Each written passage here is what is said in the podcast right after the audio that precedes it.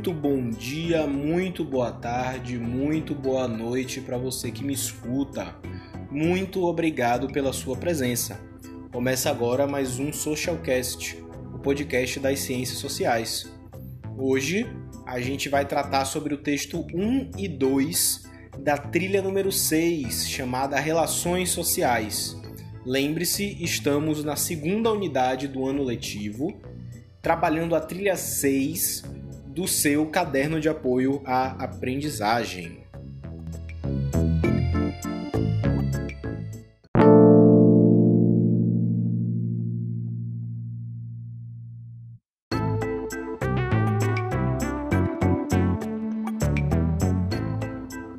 Sem mais delongas, vamos olhar o texto número 1, chamado Suicídio em Massa. Ele traz uma observação já no título, em que ele diz que o termo suicídio, que ele vai usar ao longo do texto, é uma metáfora. Ele não está falando da pessoa tirar a própria vida, mas ele está falando em relação aos telespectadores e os meios de comunicação em massa.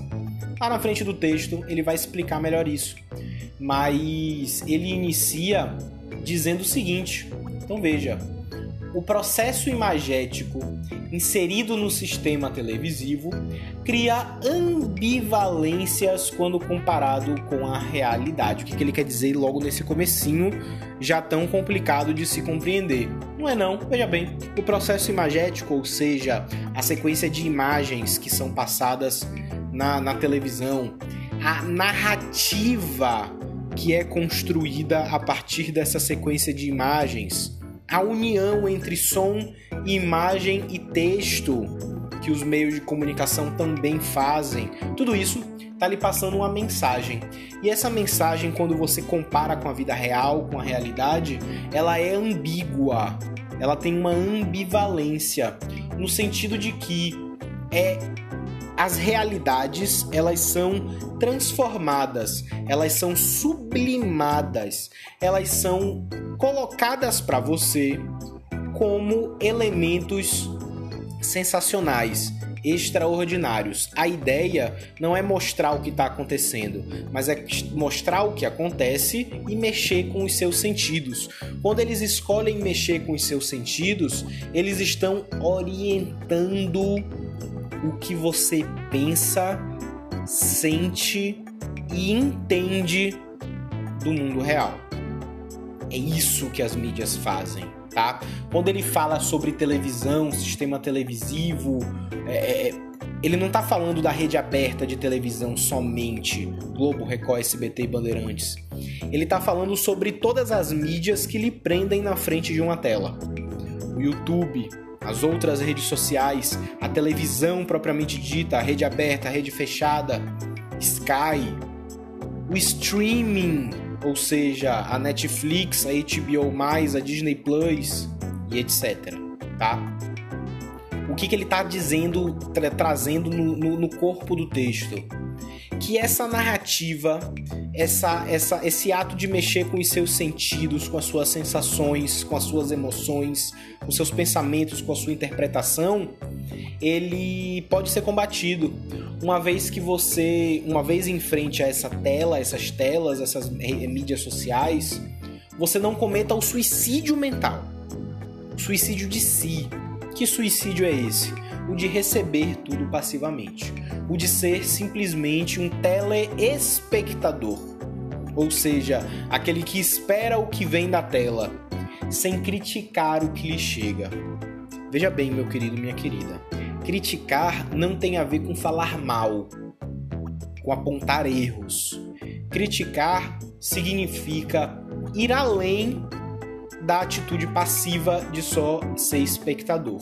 É você pensar sobre, é você questionar, é você ter dúvidas sobre a informação que está ali passando. E, eu não, e não só sobre a informação, sobre o conteúdo propriamente dito, mas a forma como lhe passa, tá? É, é muito importante a gente prestar atenção na forma e no conteúdo dos discursos presentes, nos textos nas imagens, nos vídeos, nas mídias televisivas de uma maneira geral. Então ele diz: a, é, o telespectador ele tem que ter a, a noção do seguinte, que entretenimento existe, tá? que a, mas a, televis a televisão, as mídias, elas são capazes de informar, entreter, divulgar e promover de acordo com interesses próprios. Então é preciso que você esteja muito atento a tudo isso. Você, tudo bem você entender que você tá triste no dia, você tá um pouco chateado, você quer fugir dos seus problemas, ele fala aqui, né? Usar como uma ferramenta de fuga. Ok. Ok. Mas não se coloque. Uma coisa é você usar aquele entretenimento como uma ferramenta de fuga. Outra coisa é você absorver passivamente o que lhe passa. Certo? É sobre isso que a gente está falando aqui. Então, no final, ele conclui dizendo o seguinte: que essa vontade de ser, absorver e compadecer, ou seja, de concordar com aquilo que a TV exibe, nada mais é do que o suicídio de si mesmo. Se torna um suicídio em massa, como o título sugere, a partir do momento em que muitas pessoas suicidam-se e a sua própria mente na interpretação metafórica que o texto propõe.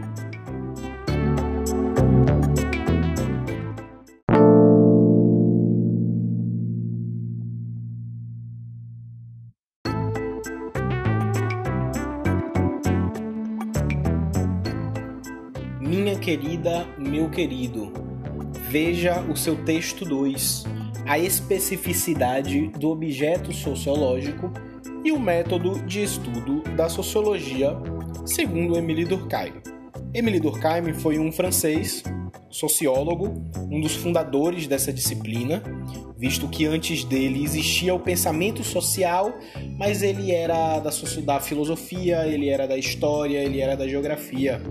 Durkheim virou e disse: não, não, não, não, não. Tem uma forma certa de fazer sociologia e eu vou lhe explicar que método de estudo é esse.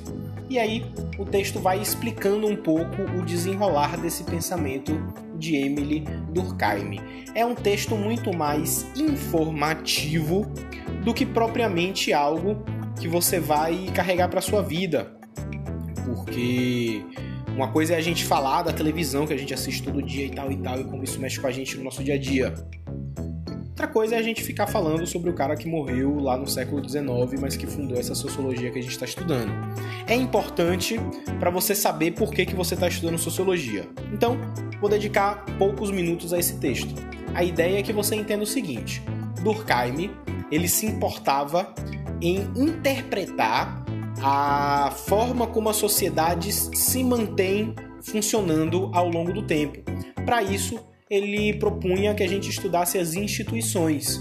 Instituições é tudo aquilo que organiza os valores e comportamentos de uma sociedade. Então, a família é uma instituição que você aprende é, quem você é dentro de casa, certo? Seus valores, o que é certo, o que é errado, o que pode, o que não pode, as regras sociais de por favor, obrigado, com licença, de nada, certo?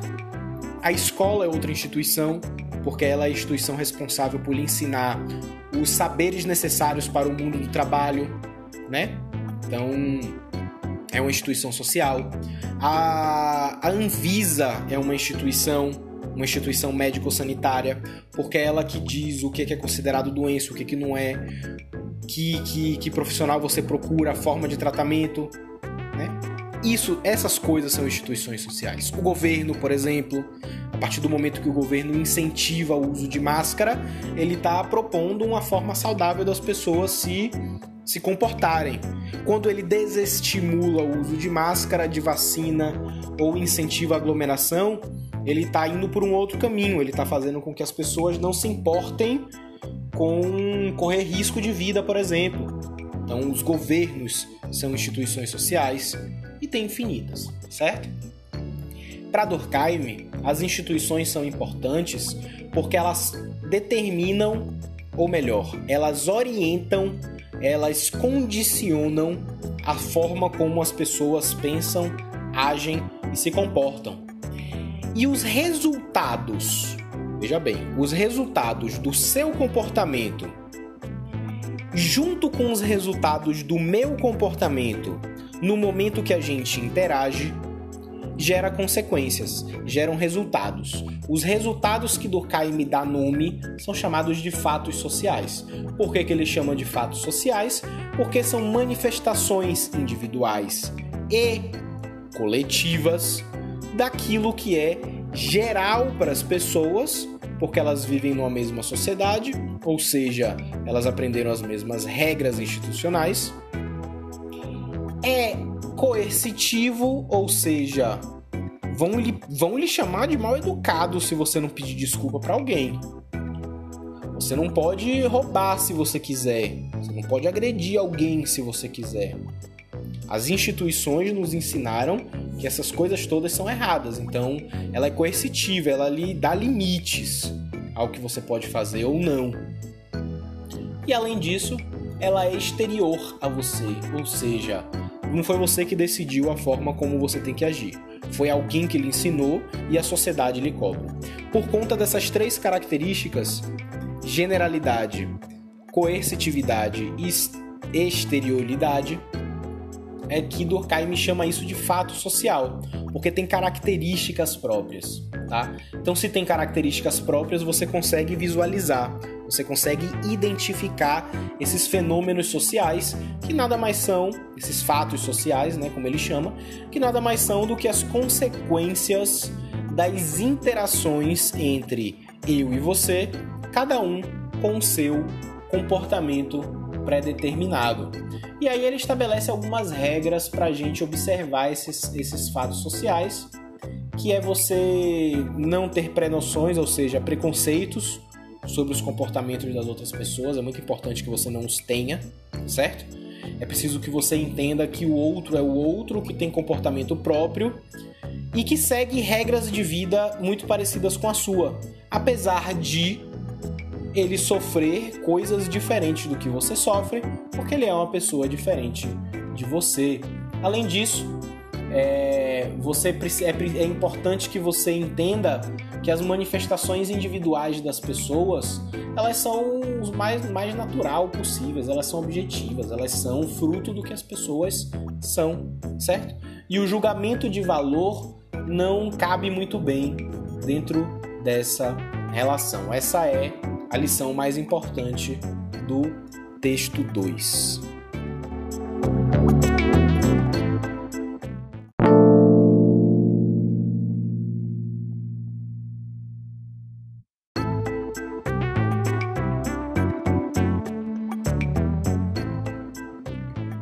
Volte a sua atenção, tá acabando essa audioaula. O texto número 3 fala sobre o racismo científico, a falsa medida do homem.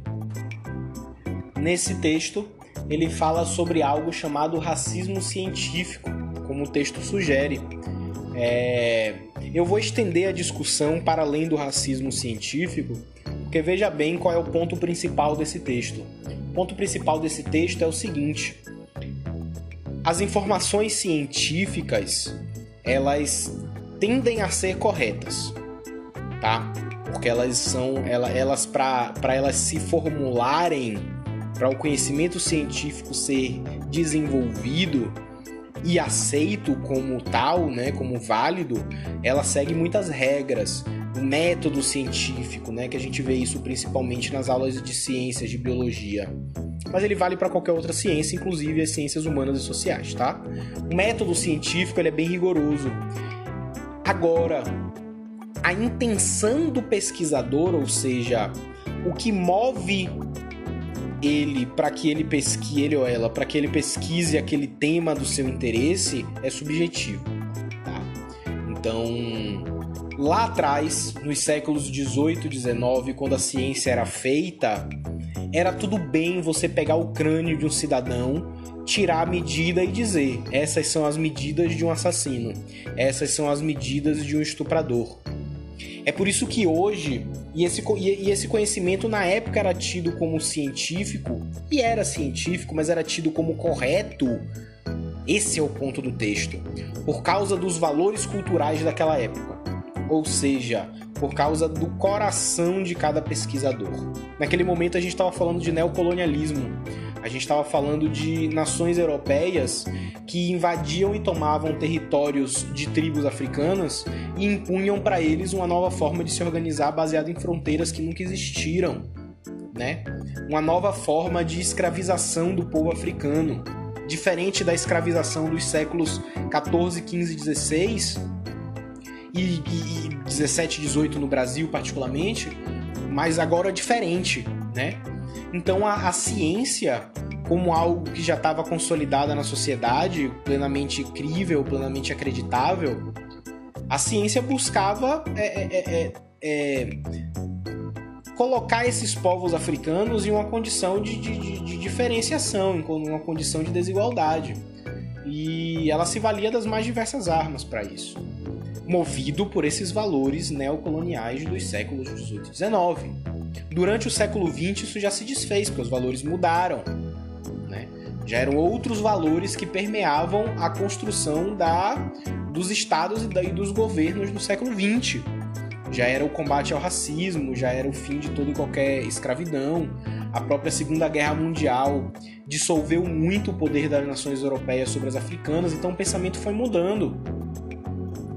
É... O ponto principal do texto é esse o conhecimento científico ele é sempre correto, mas ele nem sempre, nem sempre é aquele que é, deve ser tido como eterno, como irrefutável, como o conhecimento que a gente não pode duvidar dele, tá? Justamente porque os valores nas sociedades eles mudam e os conhecimentos científicos acompanham os valores das pessoas. Nesse sentido, a ideia é, veja a conclusão dele, o dever da ciência não é parar de buscar respostas, de questionar as próprias respostas e de não parar de perguntar, mas por quê? Esse é o dever da ciência. Continuar perguntando, por que eu mesmo concluí isso? Nesse sentido, ela acompanha o desenvolvimento moral das sociedades. É a mesma lógica quando as pessoas justificam uma, uma suposta fraqueza corporal das mulheres para justificar a situação de desigualdade que elas ocupam na sociedade. É mais fraca, é mais frágil, é mais, emo é mais emotiva, é mais histérica, não merece ocupar cargos de liderança. Entende? Ou na questão da homofobia. Ó, desde pequenininho já tá dando paviado, já tem cara de que vai ser. Que isso? Que isso? Assim como a craniometria dizia que o crânio das pessoas negras era mais propenso ao crime, também não é certo, a partir dos valores de hoje, a gente dizer que as características físicas da mulher ou da criança vão determinar o futuro deles.